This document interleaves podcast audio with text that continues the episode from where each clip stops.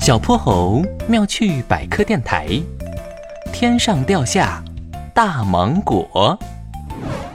茂盛的热带雨林上空，小泼猴和哼哼猪正驾驶着金斗号向南飞行。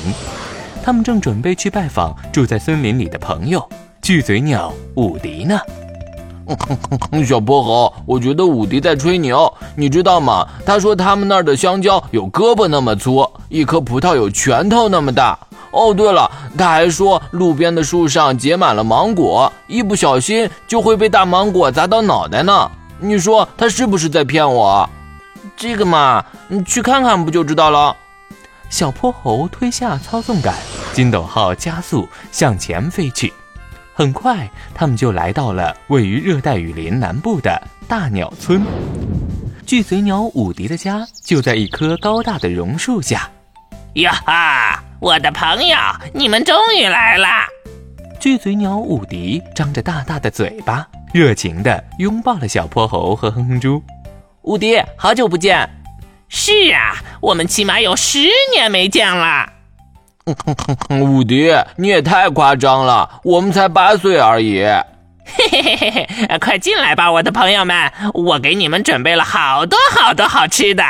哇塞，有胳膊那么粗的香蕉和拳头那么大的葡萄吗？差差不多吧。嘿嘿嘿嘿嘿，哟呵，太棒了，谢谢武迪。哼哼猪屁颠儿屁颠儿的跟着武迪进了屋。可是他的笑容立马就僵在了脸上。武迪说的比胳膊还粗的香蕉，竟然只有手指那么粗；还有葡萄，就和波波城的没什么两样。伍迪，你又骗我！哎呀，别误会，这是芭蕉，本来就比香蕉小。那葡萄呢？嗯，好吧，嗯，确实是我夸张了一点点。那会砸到头上的大芒果呢？这我可没骗你啊！不信，你跟我来。伍迪带着哼哼猪和小泼猴跑到了屋子后面的一条小路上，路旁栽满了芒果树。